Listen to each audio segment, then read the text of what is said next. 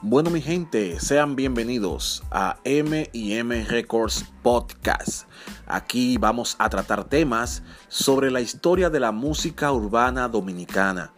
Aquí estaremos comentando la historia de Lápiz Consciente, Toxicrow, Vaqueró, Joa y todos los demás artistas urbanos que están en la palestra de la música urbana dominicana.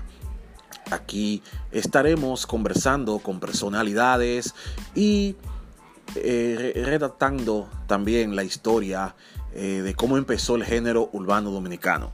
Espero que sea de su agrado y suscríbanse, síganos en nuestras plataformas sociales M y M Records 0 en Instagram y en Facebook como M y M Records.